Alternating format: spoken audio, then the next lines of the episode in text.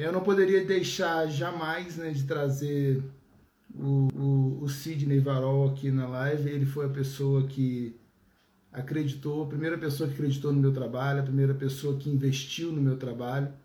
Né, quando eu comecei, foi o primeiro cliente. Né, e, e o Sidney e a Marinéia são referências para mim como pessoas, como família, como pessoas de Deus na, na nossa vida são referência em todas as áreas e não poderia jamais deixar de trazê-los aqui pela história que ele tem, pela por tudo, por toda a experiência de negócios, por tudo. Então, eu acredito que hoje vai ser muito legal esse bate-papo. Já vou estar convidando ele para entrar.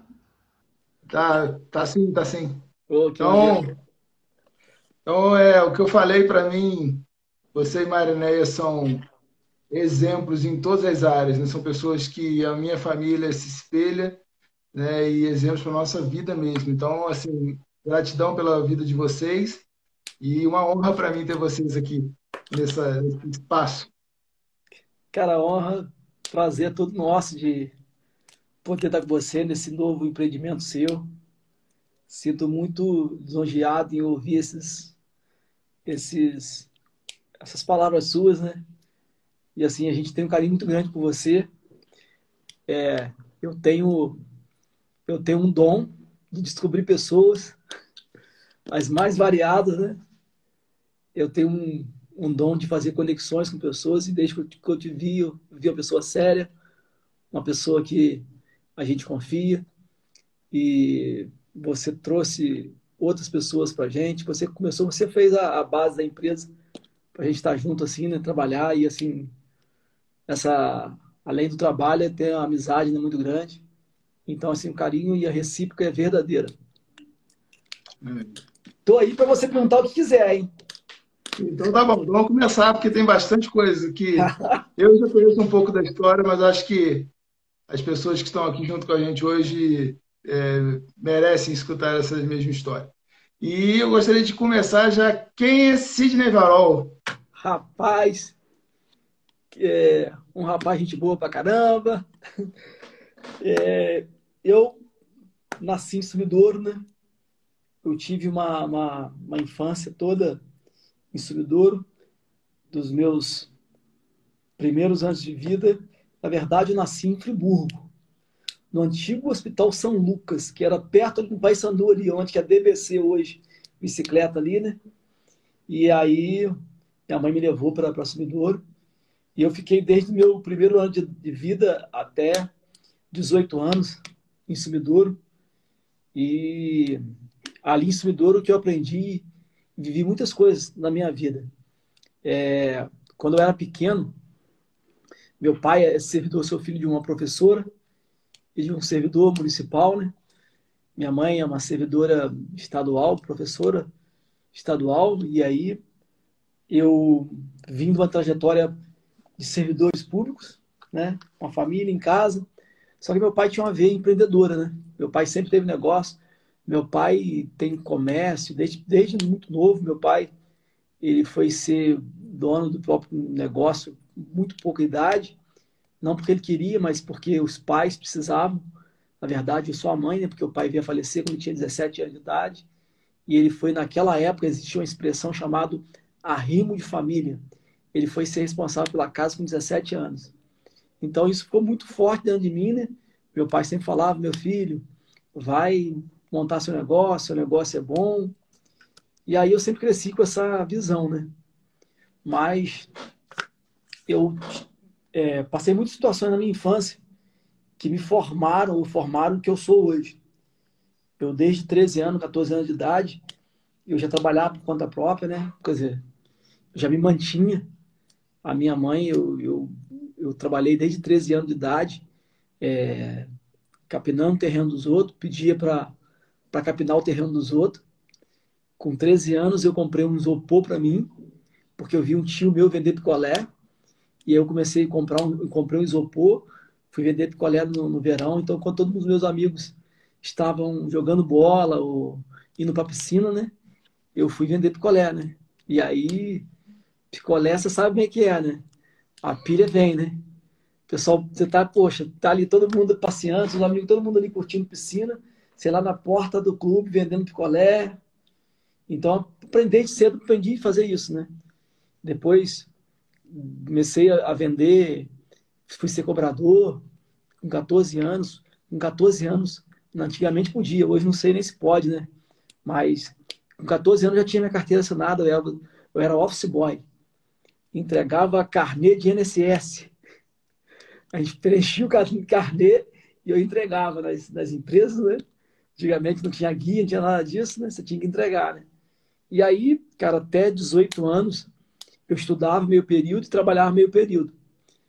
Nesse período teve uma história na minha vida que me marcou muito, que eu queria contar para vocês.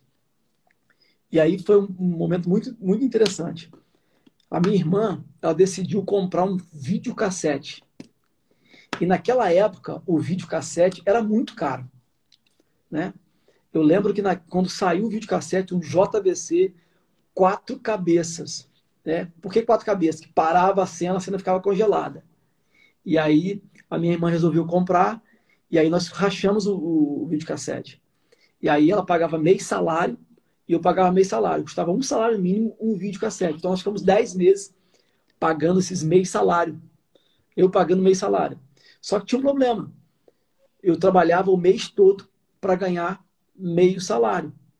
Então eu fiquei 10 meses da minha vida. Eu tinha, eu tinha 16 a 15 anos. Eu fiquei 10 meses da minha vida é, sem salário. O meu salário é para comprar uma, uma, uma videocassete.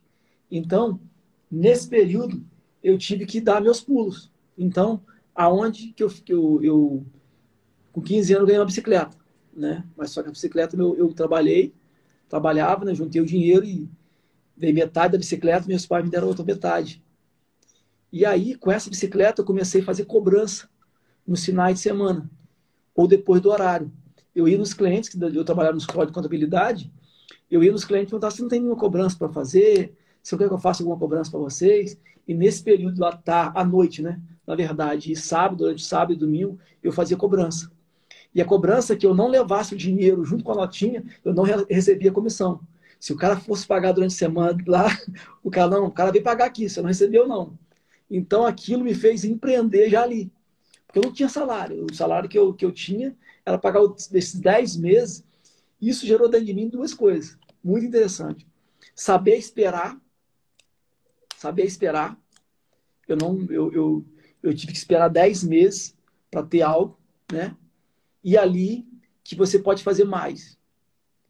Nunca tá assim, poxa, eu podia falar assim, cara, meu salário é todo comprometido, acabou minha vida, né? E aí, cara, ali eu aprendi assim, eu posso fazer mais. É, às vezes a gente se acomoda, a gente vê as coisas e acha que não dá, mas dá para fazer. Sempre dá para fazer mais, porque ali eu aprendi essa lição, duas condições: saber esperar e sempre dá mais. Sempre dá. Tem condições de dar. Tem condições de você virar, tem condições de fazer algo, algo a mais. Então, essas duas coisas eu aprendi muito cedo. E depois fui para o Rio fazer faculdade de Direito. E aí meus pais não tiveram condições de pagar a faculdade, eu tive que voltar. Aí trabalhei nove anos numa empresa. Eu comecei como gerente numa empresa. Entrei logo como gerente. E depois de um tempo, porque eu bebia, né? E aí eu chegava de manhã no trabalho para abrir a empresa, então eles acharam melhor que eu não tinha um comportamento de gerente. Aí eu saí de gerente para ser pesador de carbureto. Carbureto era tão difícil que tirava digitais da gente. E aí eu fui de boa, né, cara? Precisava, tava, tinha saído da faculdade do Rio para morar em Friburgo. Eu precisava, então me submeti àquilo. Fiquei ali durante nove anos e ali foi a minha faculdade ali aprendi tudo que eu sei, tudo que eu formulei para montar minha empresa, eu aprendi ali. Foi dessa, dessa essa vivência minha da minha infância, de tudo ali. Foi, eu tive dois períodos muito fortes. O meu pai, né, existe um livro chamado Pai Rico e Pai, pai Pobre. Meu pai foi um pai que ele ele foi um pai que, que não me ensinou muito, né? Não me ensinou muito. Meu pai era de poucas palavras mas ele foi muito exemplo, ele ensinava com exemplo. Então ele não falava com você, ó, faz isso, ele, ele, ele mostrava e falava assim, ó, é assim que tem que fazer. Então nunca teve assim. Então meu pai me ensinou muito a essa questão de ser honesto, né, de andar com as coisas certas. E eu aprendi, eu trabalhei nove anos numa empresa. É, dessa empresa eu fui motorista, eu fui vendedor, eu fui cobrador, eu fui tudo. Eu saí do, do, do, do de ser gerente para ser o pior, o funcionário mais simples da empresa, né? Lavava banheiro, fazia de tudo e voltei a ser um gerente de novo, novamente. Então ali eu aprendi tudo. Eu aprendi como é, fazer negócio, como trabalhar, fui em todas as áreas. É, um dia, eu, quando eu era muito novo, eu tirei carteira de caminhão lá em Cimidouro. Aí perguntava assim: você quer tirar carteira de carro, moto, caminhão? Antigamente você fazia uma prova só, você já entrava com as duas categorias, com as três categorias. Né? Falei, ah, me dá aí, mas precisa dirigir carro, moto, caminhão? Não, precisa não, só tirar a carteira. Aí você pagava um Duda a mais e tirava. Aí eu tirei a carteira de caminhão. Aí um dia o motorista foi entrar de férias e perguntar assim: quem quer dirigir caminhão? Eu falei, eu nunca tinha dirigido caminhão. Quem tem carteira quer dirigir caminhão? Eu, anos depois, eu fui entender que quando eu fui aprender caminhão, a dirigir caminhão, estava aprendendo apenas para servir o meu patrão. Eu teria uma empresa que eu precisaria de saber dirigir caminhão. Então, olha como é que a, a vida ela vai dando volta, né? E nada se perde na vida. Tudo é parte de uma construção, né? Tudo tem um propósito, né? Tudo tem um propósito, cara. Então, assim, é isso que eu, que eu foi muito forte. Quando eu, eu pensei que estava fazendo algo para ajudar alguém, porque na verdade eu, eu me prontifiquei para ajudar, acabou, cara, que aquilo foi uma base para amanhã depois. Eu, na verdade, hoje eu tenho uma empresa, nós temos uma empresa de transporte, né? Uma das, das áreas que a gente trabalha é com transporte. Então, já acordei muito de madrugada para viajar e isso, isso, essa foi a maior lição que eu tive. E no meio desse cenário todo, como surgiu aí o Hospital em Casa? Rapaz, o Hospital em Casa surgiu de uma de uma assim, eu sempre gostei muito de ler, né? E quando eu começava a ler as histórias, né, esses livros, revista, antigamente não tinha muito acesso a isso, né, Juninho? A gente não tinha muito revista, não tinha muito site, nada disso, né? É, nem tinha celular na, na, minha época, né? Não posso nem falar a época que era, senão denuncia a idade, né? É, a gente não tinha celular, não tinha essas tecnologias toda de informação, né? Eu penso hoje que a informação até atrapalha muito, né? Eu penso que muita coisa, muita informação é até pior do que falta de informação, porque você tem quando tem pouca informação, você vai do jeito que tem. Então hoje tem muita informação que acaba atrapalhando, a pessoa fica em tudo que vai fazer, de como fazer. Né? Isso aí, acaba paralisando a pessoa, até um problema, até um problema tanto conhecimento, né? E aí, cara, eu comecei a ver sobre tratar pessoas bem, como ser atendido bem, né? Eu trabalhava nessa empresa e essa empresa, ela, ela trabalhava no segmento de autopeça e eu era coordenador. Quer dizer, eu era metido, né, Juninho? Eu sempre fui metido. Eu, eu me prontifiquei a tomar conta, eu me prontifiquei a fazer algumas coisas e aí acabei, acabei, cara, sendo gerente de uma parte, que gerente. Eu entrei para cuidar de uma parte de oxigênio. E aí, cara, um dia atendendo a pessoa, e, e aí você vai entender uma coisa que muitas pessoas perdem oportunidade por não serem simples. A simplicidade, ela abre portas. A soberba fecha a porta e precede a queda. Quem diz isso é a Bíblia Sagrada. Então a simplicidade ela abre portas. Então um dia, um dia eu estava trabalhando muito, muito, muito, muito, muito, trabalhando muito, sim, tinha muito serviço, muito trabalho. Eu trabalhava aqui, gerenciava uma outra empresa em Campos. Sabe aquele dia? Aquele dia que você fala, cara, que não, ninguém me atende, ninguém me liga, não atendo ninguém. Cara, aí uma pessoa falou assim, cara, tem um cara do Rio de Janeiro aí que está trazendo um arame de solda, uma coisa simples. Um simples, simples, simples, simples. Um arame de solda. Falei, cara, o cara tá saindo do Rio de Janeiro para quebrar um galho para mim.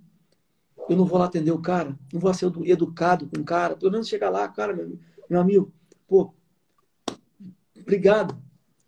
Só que eu pensei que o cara que estava trazendo aquele arame de solda, aquele cara que estava trazendo aquilo, era um caminhoneiro. Era um, um chapa, né? Como a gente diz assim. Só que quando eu estava conversando com o cara, ele passou do lado assim, tinha um nebulizador. Ele falou assim: Cara, você trabalha com nebulizador, autopeça, trabalha com nebulizador. Eu falei: Cara, eu vendo oxigênio domiciliar, cara. E aí, às vezes, as pessoas precisam de um nebulizador, eu resolvi colocar.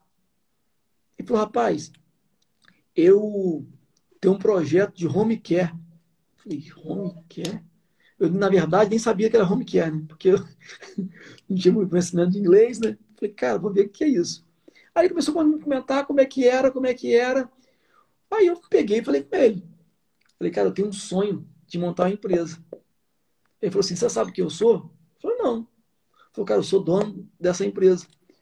É, tá tendo um festival de inverno em Friburgo e eu vim, a minha esposa, ela é médica, ela veio fazer um, um curso com o doutor Karim de videolaparoscopia e eu aproveitei, como é, é, é, festival de inverno em Friburgo, eu aproveitei para vir com ela. Falei, pô, que maneiro, Aí eu comecei a abrir para ele, falando com ele das minhas, dos meus sonhos, da minha, da minha questão de montar a empresa. Acabou, cara, que ele abriu todo o projeto, ele botou ali, e assim começou, cara, a vontade de, de atender pessoas bem. Se você olhar na nossa logo do hospital em casa, ela na, na chaminé tem um coração. Quando a pessoa, inclusive quem fez a minha, a nossa logo, né, a nossa primeira logo, foi uma cliente. Né? Eu contei para ela que ela, ela, ela que eu tinha montado na tua empresa, como, como, é que você quer que seja a tua empresa?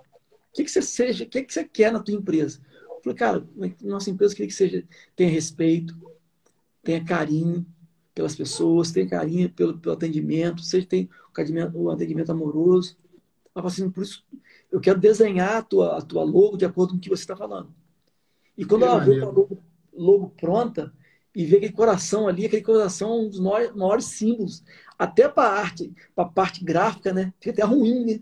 Você trabalhar o coração, porque o coração está flutuando. Quando é algo que você tem que imprimir, beleza, chapar alguma coisa, mas quando é algo que você tem que fazer agora, está fazendo um boneco da empresa, fica até difícil de fazer.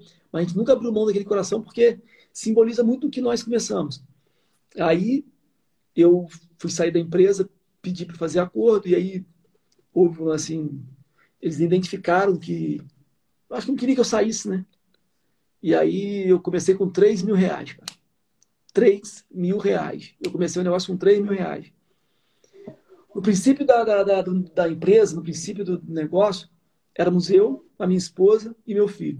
A minha esposa Mariné não trabalhava, quer dizer, ela trabalhava, ela saiu do trabalho para ficar com o Pedro e eu trabalhava. E aí nós começamos o trabalho ali em casa, eu também em casa, e começamos ali em frente à Unimed, começamos a, a, a, a empresa, começamos a fazer, a construir a empresa. É, durante os próximos, eu montei em 2003 a empresa, os próximos três anos, desde a criação até 2003, até 2006, eu e Mariné comemos arroz com salsicha. Arroz com salsicha, cara. É, R$ 4,50 custava um quilo de salsicha, tinha que dar a semana toda. É, eu lembro que a minha, irmã, né, tinha uma menina, e ela, eu não tinha condições, de, não tinha dinheiro para comprar roupa para o meu filho, e a minha irmã doava a roupa da minha sobrinha para ela. Então, meu filho usou por muito tempo roupa de mulher. Meu filho, por não ter condições financeiras de comprar roupa, usou muito tempo roupa de mulher. E a gente ficou com três anos, minha esposa ficou oito anos sem ir a um dentista, 10 anos sem um salão de beleza, sem fazer unha, sem cortar cabelo no salão, é, fazia em casa mesmo. Então, assim, o início da nossa empresa foi com muito sacrifício. É, eu lembro de uma coisa assim, é, é uma coisa muito interessante. Quando nós começamos, nós não tinha dinheiro para nada. E um cliente, um UMIA, pediu para eu atender, fazer um atendimento. E eu lembro que eu não, eu, nós tínhamos cinco cilindros de oxigênio. Então, um, eu, eu vendia um, compra, pagava aluguel, vendia dois, pagava os aluguéis, é, mais dois, você fazia compra de casa e fazia alguma coisa assim. E aquilo ali você tinha um, o, o máximo que eu podia ter, o meu estoque mínimo, eu não podia deixar esse um aqui que pagava carga de mais dois. Então tinha um giro. A semana eu como, a outra semana eu abasteço o carro, a outra, seria assim. Você tinha que ter um, uma estratégia ali para não ficar. Então, meu último cilindro, meu último cilindro, eu fui vender em Lumiar e o rapaz foi e falou comigo assim, olha, rapaz, é, eu queria que você atendesse é, esse meu amigo lá em Lumiar eu vou pagar toda a conta dele. Ah, então tá bom. E eu fui lá e levei o oxigênio para ele. Eu recebi, primeiro eu recebi. E aí, na outra semana, quando ele foi pedir o oxigênio de novo, é, na coincidência, só tinha um cilindro dentro do depósito. Eu fui levar para ele, uma sexta-feira, dez e meia da noite. Quando eu cheguei na casa dele, de um senhor, ele não tinha oxigênio, e eu, eu falei assim, olha, eu vim trazer aqui o oxigênio do senhor, mas eu recebo com quem? Ele falou, meu filho, eu não tenho dinheiro para te pagar, não. Eu falei, se não tenho dinheiro para te pagar, para me pagar, falei, cara, falei, meu Deus do céu. Falei, olha, se eu não receber esse oxigênio, não tem como comer, não tem como comprar. Me quebrou aqui no, no início, né? E aí ele falou assim, não, mas fica tranquilo que eu vou ver o que eu vou fazer. Eu, eu expliquei para ele, falou assim, eu estou começando agora, eu não posso fazer isso, mas eu vou te dar esse oxigênio. Mas a próxima vez, se eu precisar de oxigênio, você vai ter que ir para o Sertão, porque eu não tenho condições financeiras de bancar esse oxigênio para o senhor. Se eu pudesse, eu bancaria. Isso foi na sexta-feira à noite, torno de 10 e meia, 11 horas da noite. A pessoa que tinha contratado o serviço, ele não quis pagar mais oxigênio, pensou que o cara usaria uma vez só e não quis mais pagar o, o, o oxigênio. E aí, Juninho, eu dei aquele oxigênio, dei um oxigênio. Segunda-feira, aí a Marinéia foi, falou, e aí, recebeu? O cara não pagou. Você é maluco, como não fazer agora? Aí, segunda-feira, eu saí, cara, eu tinha 10 reais, os últimos 10 reais, abasteci a moto. Aí fui, fui fazer cobrança, tentar fazer cobrança. E aí, cara, é, eu não consegui receber nada, e quando deu assim, 11, uma hora da, manhã, da tarde, eu recebi uma ligação do Rio de Janeiro. Aí eu falei assim, seu Sidney, é, você que é o dono do hospital em casa? Sou eu. Você levou um oxigênio para o meu marido na sexta-feira? Ele me ligou. Eu falei, é, aí eu expliquei, só me, só me desculpa, só pode ficar até chateado comigo, eu não tenho condições de bancar. É, a senhora pode até ver o hospital em casa, mas a empresa está começando agora, não tem nada a ver com o hospital. É uma empresa que eu comecei eu, minha esposa, porque eu caso para ela. Falei, não, meu filho, olha só. Eu sou rica. Eu sou rica. Meu marido, meu ex-marido, eu separei dele há muito tempo, trouxeram ele para Friburgo sem eu saber. Então, olha só, eu vou estar depositando para você 10 oxigênios agora na tua conta, me passa a conta, vou depositar 10 oxigênio agora para você. E aí, cada quando chegar com dois oxigênios, você, dois ou três, você me liga, eu deposito mais 10. Né? E aí, naquela mesma semana, o rapaz foi a óbito. Eu tive duas tristezas, né? Pelo falecimento do paciente e também, cara, tem que devolver o dinheiro. Eu falei, agora, cara, tem que devolver o dinheiro. E já tinha, já tinha gasto dinheiro já, né, cara? Já tinha gasto dinheiro. E aí, quando eu fui recolher o cilindro na casa do paciente, calhou de cair no dia do, do, do, do enterro. Ela me falou, comunicou, comunicou num dia, no dia eu fui lá buscar, ela estava no enterro. E enterro na, na Inumiar, fazendo dentro da casa. E aí, quando eu cheguei lá, eu levei o cheque para devolver ela, né, para preencher a diferença. O que aconteceu? Ela falou assim: olha, porque você ajudou o meu marido sem me conhecer, eu vou te dar esses 10 cilindros para você. Então ali eu aprendi eu ali aprendi quando você faz a coisa com amor, com carinho, né? As coisas crescem, as coisas fazem por si só. Eu entendi que ali eu fiz uma, eu depositei uma semente e recebi os frutos dessa semente. E aí, cara, a empresa começou com muita dificuldade, aí nós compramos um carro, nós íamos para o Rio, eu, a Mariné, o Romulo foi muitas vezes comigo é, para o Rio, passamos muita dificuldade, muita dificuldade. A gente não tinha um carro adequado para viajar e nós passamos muita dificuldade porque o Cirilo ia deitado e cara foi muito complicado muito complicado o início. Passamos muita dificuldade cheguei a andar 8 quilômetros andando com o pneu vazio para encher. Eu trabalhava é, pessoas pensam que você empreender é fácil empreender não é fácil mas não, também não é impossível eu trabalhava durante o dia de 7 às 6 às seis eu carregava o carro, ia para o Rio de Janeiro. Aí eu carregava o carro, da hora que eu chegava até quatro horas, cinco horas da manhã. Eu voltava para Friburgo trabalhava de novo de 8 horas até 8, 9 horas da noite. Então eu trabalhava 12, 24, 36 horas para depois dormir. Então, às vezes a pessoa acha que você, pô, cara, você como é que você conseguiu isso? Como é que você conseguiu aquilo? Existe uma existe hoje uma grande dificuldade nas pessoas. Eles conhecem a história, eles não conhecem a trajetória. É essa trajetória que faz o jogo. Como você construiu? Como você fez? Né? Da mesma forma que você empreendeu com, com consultoria, e você sabe, pô, cara, eu comecei aqui, se constrói dessa forma, e hoje você tem é, vários clientes, você tem essa você vai construindo isso. Então, essa trajetória que as pessoas não conseguem entender. Eles acham hoje, pega a história, como é, é bom ver a história de Henry Ford, como é o, o, dono da Ford, criador da, da Ford, do primeiro veículo, pô, como é bom conhecer a história de Steve Jobs, pô, criador da Apple. Cara, tudo tem uma história, mas além da história, tem uma trajetória. Então, cara, passamos nossos primeiros, nossos primeiros é, três anos, seis anos sem comer, cara, praticamente sem comer. Tudo que nós fazíamos, cara, era para construir a empresa. Minha mãe perguntava assim: meu filho, o que você quer de presente de aniversário? Eu falei assim: um cilindro de oxigênio.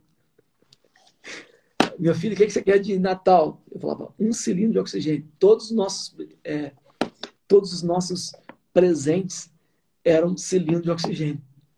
E aí a gente foi construindo a empresa com muito sacrifício, passo a passo.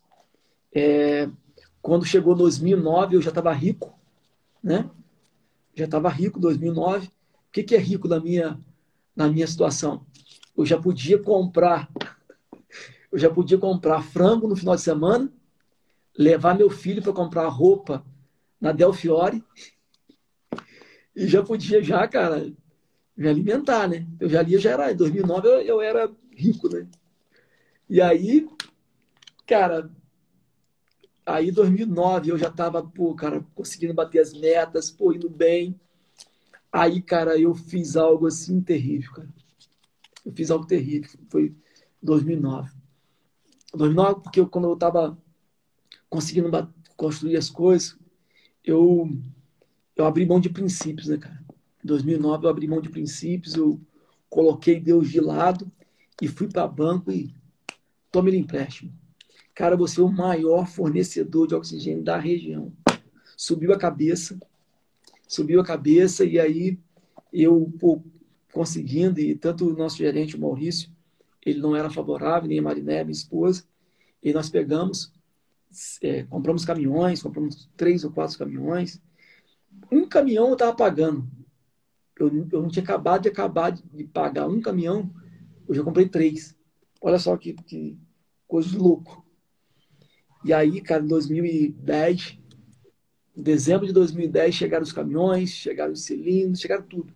Tudo pronto para eu começar a montar empresa, para ampliar para Teresópolis, Petrópolis.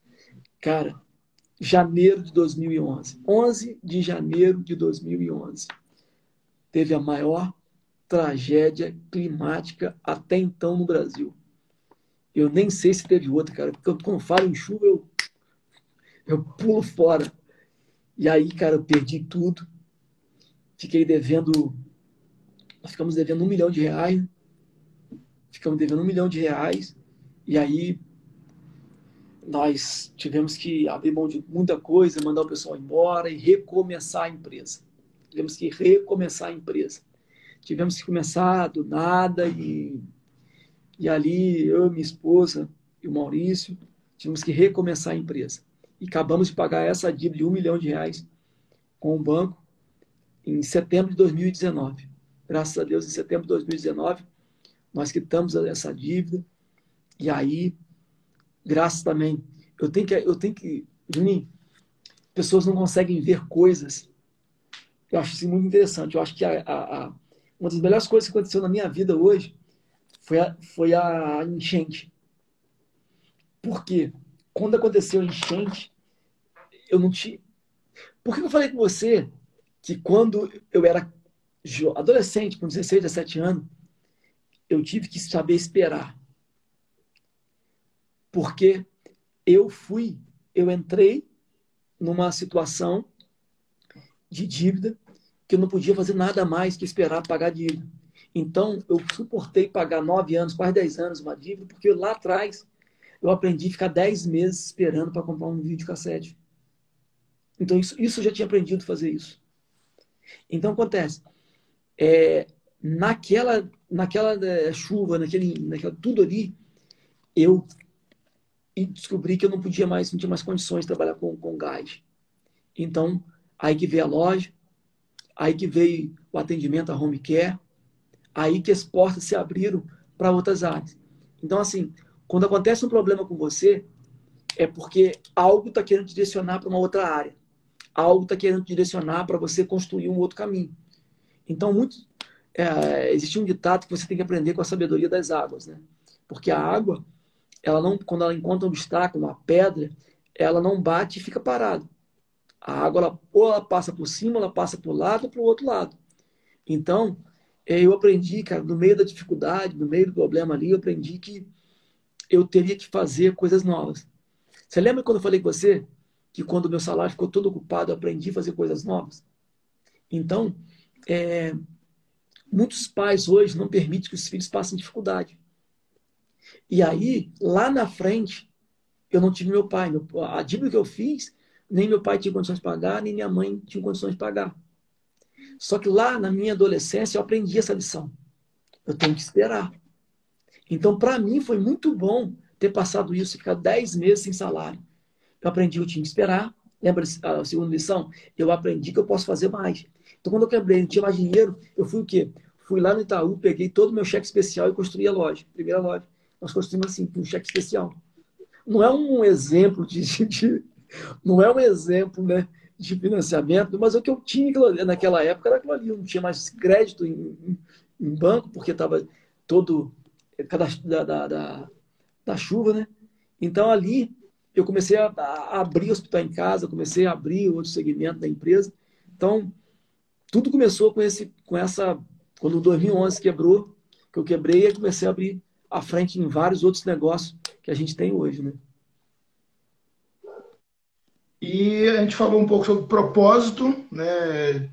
Tudo tem um propósito e, e isso acho que é uma característica muito forte né, da, do Hospital em Casa. Né? Eu particularmente conheço vocês há 25 anos, mas a gente está bem próximo há três anos, né? Três anos e pouco, caminhando muito próximos. E o Hospital em Casa é uma empresa diferente, né? Tem um propósito diferente, o clima de trabalho é diferente, né? a gente percebe isso. Na sua, que tá, qual o propósito do Hospital em Casa?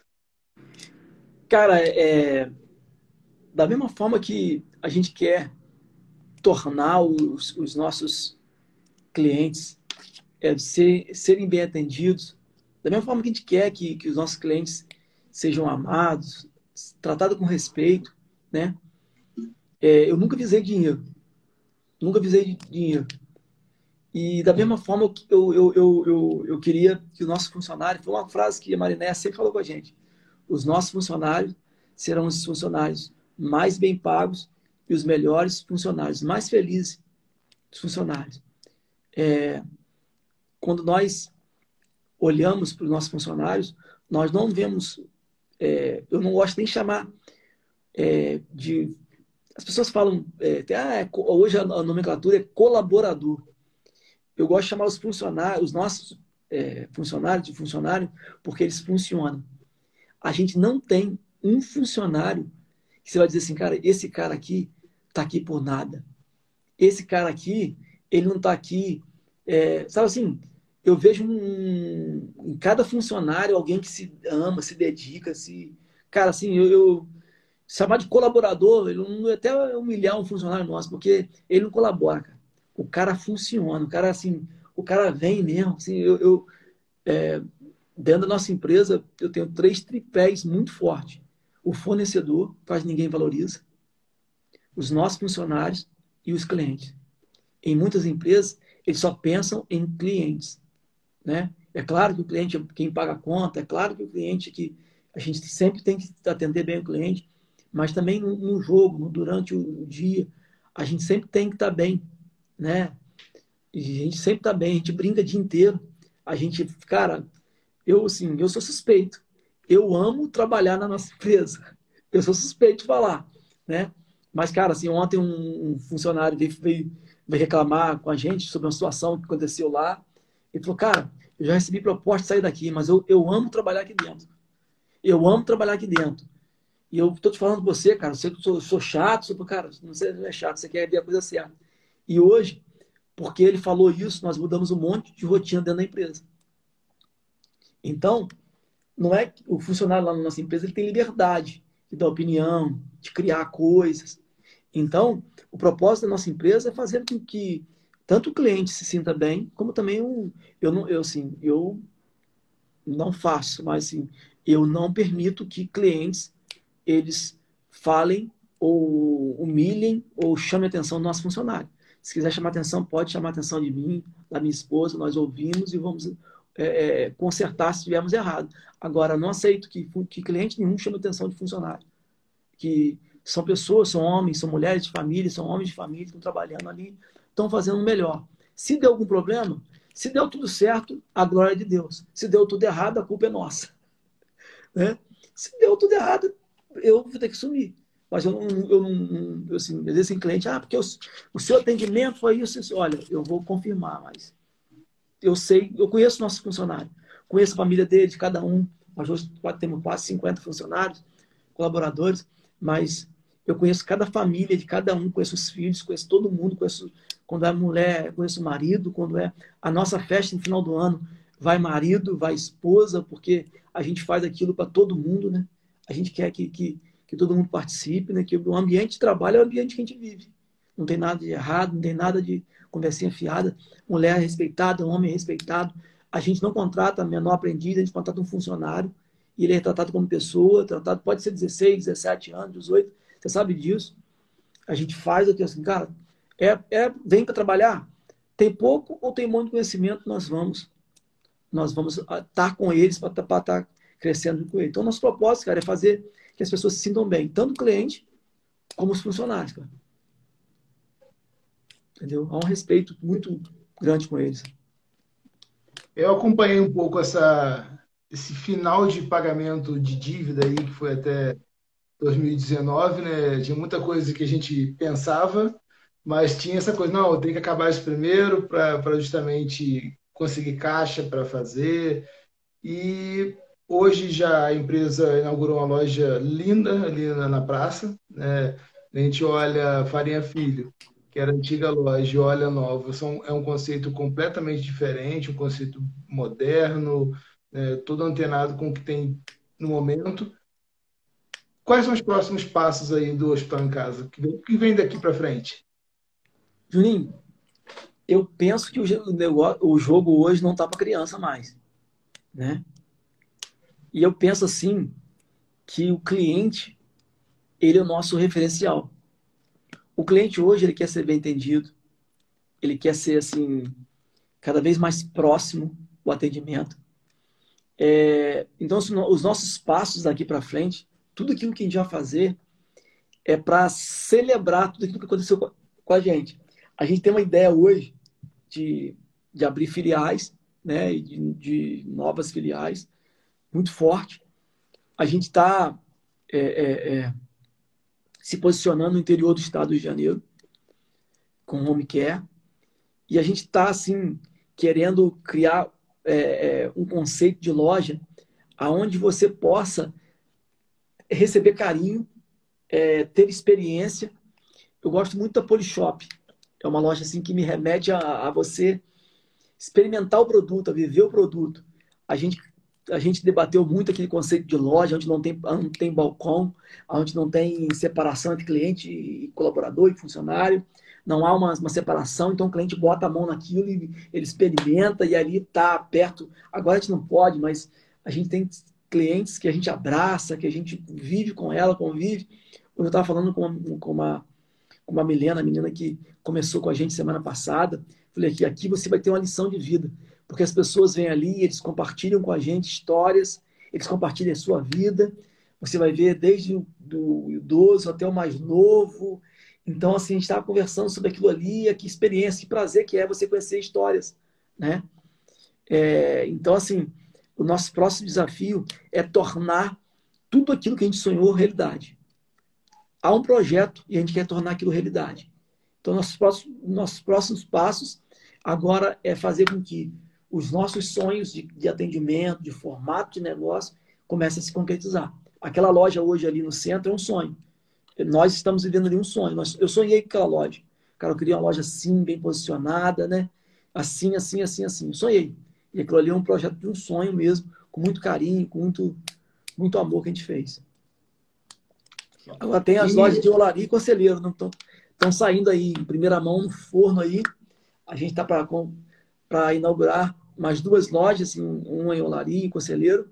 Estamos nas obras aí já. Em breve, em breve, já tem já mais duas lojas aí. Coisa boa. E ano passado é, a empresa fez algo assim que não é muito comum, mas eu queria até que você explicasse a, a sua ideia por, por trás né, de, de, todo esse projeto, que é ter um corpo técnico dentro da empresa. Né? É normal você ter, às vezes, o profissional de TI, ter o profissional de RH, o financeiro, o rapaz responsável pelo estoque, mas né, a Hospital em Casa foi além e contratou um corpo técnico né, de profissionais da área de saúde. Eu queria que você passasse para a gente qual foi a ideia e quem é quem faz parte desse corpo técnico hoje. É, o corpo técnico nasceu é, dessa visão de excelência no atendimento e você criar uma experiência. É claro que você, a gente é treinado pela fábrica, a gente é treinado, é, faz treinamento, né? Você providencia isso para gente essas coisas de treinamento. Só que o profissional, ele, ele tem a linguagem do profissional. Quando se traz um, como nós trouxemos, o Bruno, o Bruno Combut, que ele é o responsável técnico, é, na verdade, nós trouxemos primeiro ele, e ele que a gente, ele foi trazendo a equipe, né? Então, quando eu sentei com o Bruno, eu falei assim, Bruno, a gente queria, cara, trazer um atendimento, cara, que não visasse dinheiro. A gente queria trazer um atendimento que trouxesse, cara, uma, condição da pessoa poder ser atendido e o cara que atende tem conhecimento, o cara que atende tem essa essa essa essa, essa conhecimento do equipamento, do material, do serviço. E aí ele sentou com a gente, trouxe uma ideia, escreveu alguma coisa ali, e nós começamos ali a fazer essa esse a juntar as pessoas, né? Então a gente hoje tem um fisioterapeuta responsável, que ele é o Bruno Combat, que ele faz o coordenador técnico. A gente tem hoje um educador físico, a gente tem um educador físico que é o Paulo, Paulinho. A gente tem hoje uma, uma, uma um enfermeiro, que é o Rodrigo, que ele cuida da parte de ferida. E nós temos uma nutricionista, que é a Alice, minha sobrinha, Alice Moura, que é a nossa é, nutricionista. Então, ela cuida dessa parte aí porque a gente acredita que o atendimento do produto ele tem que ser cada vez mais a barra para cima. Você não vai chegar numa empresa, cara, onde você vai, vai comprar um material, um equipamento, onde você não saiba usar. Que você vai ter que entrar no YouTube para você aprender a usar. Então, creio que essa é um diferencial, né? O atendimento cada vez mais vai ser um diferencial. E falar um pouco de Eu não sei se você mercado digital. Estou te ouvindo falar um pouco sobre o mercado digital. A gente viu nesse período aí de pandemia, onde fechou todos os comércios e muitas empresas ficaram sofreram muito impacto, né, por não estarem no digital. O Hospital em Casa já tinha começado um pouco, né, com atendimento pelo WhatsApp, já estava com delivery, mas estava ainda não, não muito forte. E como você enxerga esse mercado digital e como a empresa quer se posicionar nesse mercado? É, o, o mercado digital hoje, ele não é absoluto. É, muitas pessoas estão é, falando aí que a partir de agora só vão comprar isso. Eu acredito que é uma mania, né, que ficou muito em alta agora, mas que tanto offline como online, vão existir, né? Claro que o, o online chegou para ficar. Não existe mais empresa hoje que não esteja no online. Na verdade, a gente não tem que estar no online. A gente tem que estar onde que o público está, onde o cliente está. Se for no, no, no, TikTok, se for no Instagram, se for no Facebook, se for em qualquer outro aplicativo, em qualquer outro, aonde que o público estiver, a gente tem que estar, né? Você tem que estar para vender. O importante é isso. Mas eu penso que o digital ele veio facilitar muito. O digital ele, ele, ele trouxe a, a capacidade de você poder vender para um monte de lugar no meu no seu único é, único é, estoque. Então, eu acho muito interessante digital por causa disso. Você pode vender para um cara que é de um outro estado com, com estoque que você tem aqui em Friburgo. Então, eu acho mais interessante digital essa pluralidade. Você poder fazer várias coisas, várias fontes, vários canais para você poder vender através do online. Mas eu não vejo a inviabilidade do offline, da loja física. Por quê que eu vejo isso? O Júnior, eu vejo que nada vai substituir o atendimento. Nada vai substituir o atendimento. Nada vai substituir você ser bem atendido. Existem público para tudo. Existem público para 23 de março em São Paulo. Você vai comprar algo lá que é falsificado, que, que não tem qualidade. Que você chega lá, o cara está comendo, está te, tá te cuspindo em cima, está tá te atendendo. Existe público para isso. Tem pessoas que submetem lá para São Paulo, enfrenta a fila, é pisado, é roubado, é ofendido, é tudo. Tem público para isso. Mas existe um público que vai querer ser bem, ser bem entendido. E aí, eu tenho uma, uma, uma, uma, uma frase, algo muito forte na minha cabeça. Quando eu morei na roça, lá em Sumidouro, é, lá tem muita plantação de tomate. Né? Tomate e outras coisas, chuchu, um monte de coisa. Só que acontece, quando todo mundo vai Chuchu, é, tomate está dando dinheiro. Todo produtor rural faz o quê? Para de plantar tudo e vai lá e planta tomate. No outro ano, na colheita, o que acontece? Tomate vai lá embaixo. Por quê? Porque todo mundo plantou, tem tudo muito, muito, muito, muito. Eu penso que as pessoas vão começar a sentir falta de um atendimento personalizado. Então, da mesma forma que você tem que entrar no online, você não pode esquecer do offline. Eu vejo hoje as pessoas é, colocando o WhatsApp, eu vejo hoje as pessoas é, colocando o atendimento via, via Instagram, via Facebook, mas esquecendo um pouco do online. É lógico que está com luz, luz desligada. Você vai economizar uma luz de uma loja, bota uma, uma lâmpada mais barata. Eu, eu, passo na Alberto Brown hoje, eu vejo um monte de loja com luz durante o dia desligado. Então está esquecendo o online, o offline, a loja. Ah, não, atendo delivery, faz isso, faz aquilo. Cara, mas a pessoa passa, a loja está toda escura né? Então, assim, tem que, tem que entender o seguinte: esse mercado vai, vai ficar cada vez mais forte. O online veio para ficar, não volta mais atrás. Aquela realidade não volta mais, né? Mas todo extremo é complicado. Você não pode só ficar com, com, com online. Você tem que entender que também o mercado de offline também é, ele acontece, né? O maior exemplo que nós temos aí de mercado online e offline são dois grandes exemplos. Nós temos a Magazine Luiza, que é um fenômeno de crescimento, né, no online, mas que ela não abre mão do, do, do, do offline. Ela está comprando redes, continua crescendo na, na, na, na convencional, nas lojas, está crescendo, né? Mas ela não abriu mão do online, crescimento. E a Polishop, cara. O cara começou no online, né? E ele foi para o offline, foi para a loja. Né? Então tem canal para tudo, tem, tem público para tudo. Né? Beleza. Deixa eu te falar, é, você já trabalhava com licitação e aí veio a pandemia, né? E aí a empresa é, optou por não entrar em nada relacionado a respirador, tudo mais, tudo que deu tanta polêmica nesse último ano. E não somente isso, mas também pegou produtos que eram da pandemia e trabalhou com a margem muito mais baixa né, para não entrar em guerra de preço e tudo mais. Por que dessa estratégia? Qual, o que, que a empresa pensou nesse momento? Júnior, é, no Brasil, isso é até. As pessoas vão pensar até que você é otário, né? No Brasil, quem faz isso é otário. Em, no primeiro mundo, isso é normal. É, quando há uma, uma questão de pandemia, catástrofe, as empresas elas tiram a sua margem de contribuição, margem de lucro, e vendem o preço de custo. Só coloca ali com o custo fiscal. O que, que eu vi na minha, na minha situação? Eu tinha uma loja que tinha oportunidade de ficar aberta, enquanto todas as outras estavam fechadas. Só que eu entendi o seguinte: nós estamos aqui por um propósito, muito forte nosso propósito, atender as pessoas. Eu podia muito bem ter fechado a empresa. Teria mais lucro se tivesse fechado a empresa.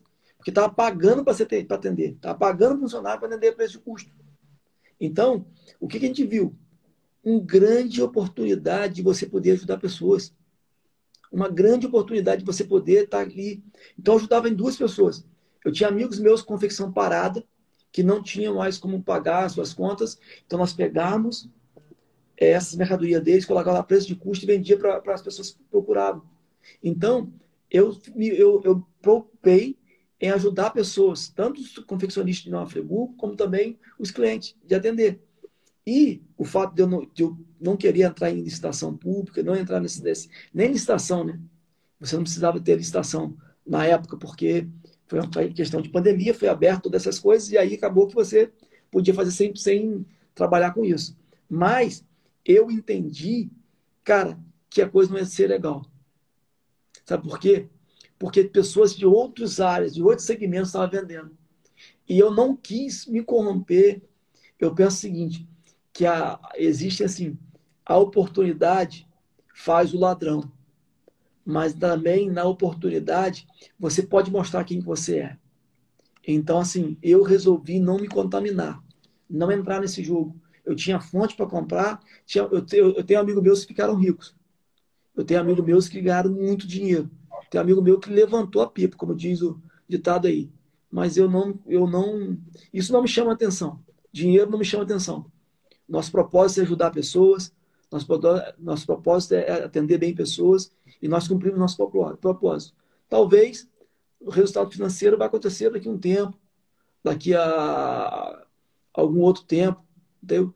E se a gente não conseguir assim um resultado financeiro, nós cumprimos nosso propósito eu sou muito grato a todos os funcionários nossos, porque no meio da pandemia, eles não. Antes, quando começou a pandemia, eu chamei cada funcionário do seguinte: vocês não são obrigados a trabalhar no meio da pandemia. Vocês têm pais em casa, vocês têm avós em casa, vocês sabem do risco que vocês têm de trabalhar nesse, nesse período. Ninguém sabia como que era. Era uma loucura. Então vocês sabem, os nossos funcionários eles comiam de quentinha, quentinha, muitas vezes frias, porque não dava tempo todo mundo comer. Então, comida quentinha, a gente teve que criar uma estrutura para isso. Aumentamos o nosso custo com material descartável, com toda parte disso aí, vendemos a preço de custo e nós tivemos muitos meses prejuízo ao invés de lucro, para poder fazer, cumprir um propósito e atender as pessoas. Então, assim, talvez financeiramente não foi legal, mas as, os nossos funcionários eles tiveram o prazer de atender pessoas. Porque nós ficamos na ponta atendendo pessoas com deficiências respiratórias, nós ficamos na ponta atendendo pessoas que estavam precisando de material e trabalhamos ali com amor, com carinho. Cara, Deus, Deus recompensa, Deus está vendo, Deus sabe o nosso coração. Então, assim, dinheiro não. É, eu acho que dinheiro é, é a consequência. Né? Dinheiro não é o meio, dinheiro é o fim. O, a gente tem um, um cenário que se você olhar hoje, jornal é só notícia ruim, né? E você, o empresário, no meio disso tudo, diante de tudo que está acontecendo, tem que manter a cabeça no lugar. É, qual a importância que você vê da, da mentalidade do dono do negócio e como você faz para manter a tua cabeça assim no alto sem olhar para a circunstância que está à volta? Como é que você lida com isso no dia a dia? Juninho, primeiro ponto é, que eu acho muito importante é você entender que você não é dono de nada. Deus é que dá a provisão, Deus que tem o controle de todas as coisas. Primeira coisa que você tem que ter no seu coração é isso. Tudo que vai acontecer com você, Deus está no controle, Deus tem. Você tem que colocar a tua empresa, a vida dos seus funcionários diante de Deus. E a gente faz isso porque a gente crê que é um princípio. Segundo passo, cara, eu aqui. E aí, cara, eu acho que o profissional tem que se dedicar à gestão, eu acho que, é, que o profissional tem que se dedicar à questão de você ler. É dessa forma que eu me blindo, cara. Eu não, eu não, eu não vejo jornal, não, não vejo telejornal, não, eu me, não me dedico a isso, eu não fico olhando para isso. Eu entendo que, que é bom você ter informa, informações, mas você deve filtrar essas informações. Primeiro passo. Primeiro, segundo, primeiro passo é ter, confiar em Deus. Segundo, blindar a tua, tua, tua mente. Tudo que vem externo, tudo que vem é, é, para te desmotivar, você tem que tirar. Segundo, terceiro passo, cara, é você gerar um grupo de pessoas que você vai chamar de conselheiros. São as pessoas que vão decidir com você, são as pessoas que vão é, dizer para você o que você precisa fazer. Né? A gente tem você, a gente tem o Maurício, tem o Bruno, tem o Pedro agora que está com a gente, tem a Mariné. Então a gente tem um, um grupo de pessoas ali que estão para decidir todas essas coisas. Eu acho que o maior erro do, do, do empresário hoje é achar que é autossuficiente, que sabe tudo, que pode fazer tudo, que pode decidir tudo, que pode resolver tudo. Aí, cara, não tem como. Você não é bom em tudo. Então, eu penso que hoje, para você enfrentar esse mercado, você blindar a tua cabeça, você tem que ter pessoas do seu lado, você tem que ter é, é, ler bons livros, você tem que é, se, se preparar para a gestão. Eu acho que o jogo hoje, né, como a gente procura ler alguns livros iguais, né, e ver pessoas iguais, acompanhar pessoas iguais, o jogo hoje está no campo da gestão, né? A gente tem, o dono da empresa, ele tem que ele tem que sair do operacional e ir para a gestão. Você não pode ser surpreendido por nenhuma crise, você não pode ser surpreendido por nenhum funcionário que sai, você não pode ser surpreendido por nada. Uma coisa que eu aprendi com você é sempre estar contratando. É sempre ter um banco de funcionários, sempre estar esperando as coisas. Então, assim, você precisa ter uma estrutura para você tocar o negócio. Estrutura de pessoas, estrutura de, de, de, de, de auxílio, de, auxílio de, de pessoas que te dêem conselho. Então, essa blindagem, ela vem mediante o comportamento que você tem anterior. Não adianta você esperar vir uma crise para você tomar uma decisão né? Você não pode ser reativo. Você tem que ser proativo. O gestor, o dono da empresa tem que ser reativo. Ele não pode ser proativo, tem que ser proativo, não pode ser reativo. Pode esperar uma coisa acontecer, a, a, ir a vaca ir para o brejo para depois ele tomar uma decisão. Ele tem que ser reativo. Ele tem que ser proativo. Ele tem que procurar se antecipar esse processo, né? Nós já estávamos trabalhando com, com online, se preparando para o online. Então você vai deixar vir a crise para depois você mexer com online? Você vai deixar vir um problema para depois você se preparar. Então você tem que começar a trabalhar com essas coisas. Então a blindagem vem é mediante o cara. Tem que ter um projeto, algo mais longo, algo mais definido, algo mais discutido para a coisa acontecer. É, eu, penso, eu penso dessa forma. Isso, isso blinda a tua mente.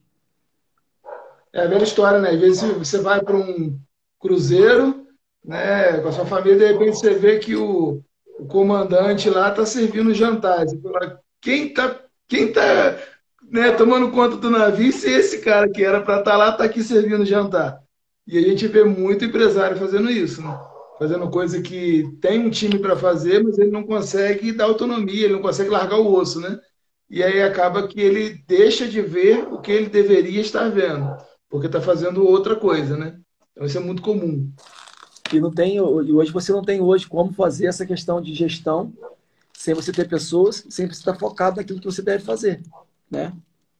Eu penso que, que, que você vai acrescentando isso tudo, né? Eu penso dessa forma. Eu acho que, se você hoje não tem como mudar nada externo, eu, eu penso que você tem que se dedicar à mudança interna, né? Aquilo que você pode mudar em, em você. E assim, para a gente encerrar, se pudesse dizer assim, duas, três, até quatro coisas que você acha que o empresário hoje precisa e, e deixar algum tipo de conselho para o pessoal que está escutando, que seria? É, eu acho que hoje você, o cenário do país hoje é, não é um cenário para você estar tá brincando de ser empresário, né? Hoje o cenário do país hoje é para você levar a sério. Dedique aquilo que você faz. Aprenda o teu negócio. Você tem que ser o cara que, se não é o que mais sabe, mas está entre o que mais sabe. É estar tá ao lado de pessoas é, que você seja o, o menor ali, o que menos entende, para você absorver conhecimento com as pessoas, né?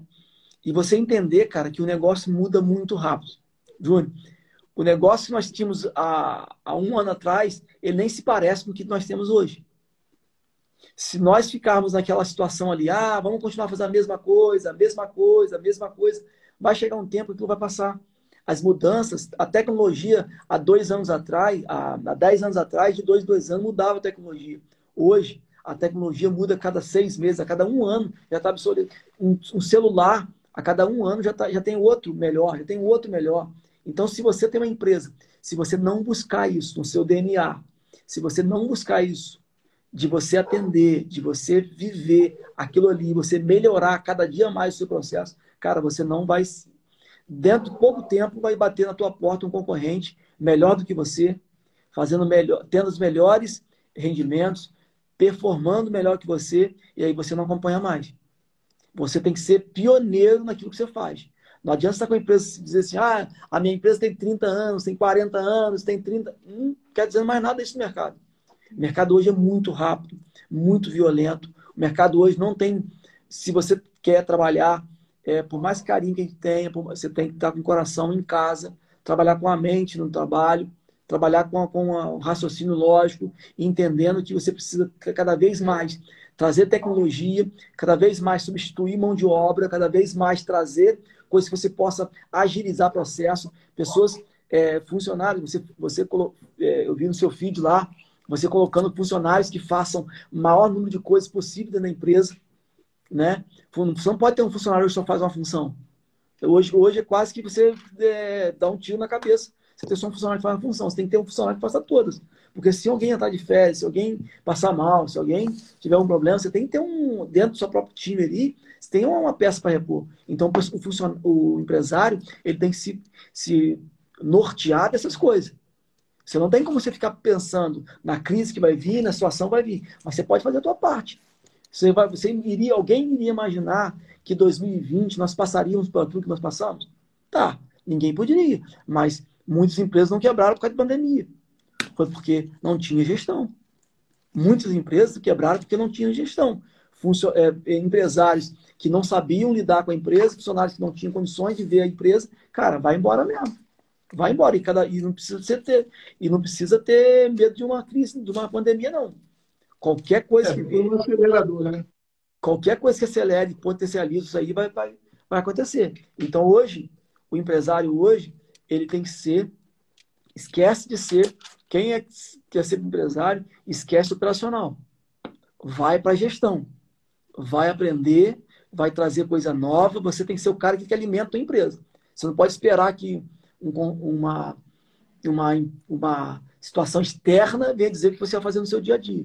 Então, hoje, é, uma coisa que eu falo de você, que você sempre traz uma coisa nova para a gente, sempre atualiza a gente com as coisas que precisam ser feitas, mudanças, a gente sempre está tá à frente daquilo que talvez a gente não tenha condições aonde está ainda onde nós queríamos, mas nós estamos mais perto do que estaríamos há um ano atrás. Então, essa Nossa. inovar a empresa, inovar conceito, fazer gestão nova a cada dia, isso eu acho que eu acho, a gente tem que se dedicar a isso, né, para construir uma empresa nova a cada dia. É, e assim, já encerrando, né? Passou rápido. É, eu já te falei isso há uns dias atrás. Né? É, é impressionante o crescimento também que você teve como empresário nesses últimos dois, três anos, mas não digo crescimento da empresa, mas crescimento como pessoa, conhecimento mesmo, né? Crescimento de conhecimento. Né? Você verdadeiramente mergulhou, a gente fez alguns cursos juntos e e é, é muito legal para mim acompanhar toda essa sua evolução também. E, assim, agradecer a todo mundo também que assistiu, é, foi maravilhoso.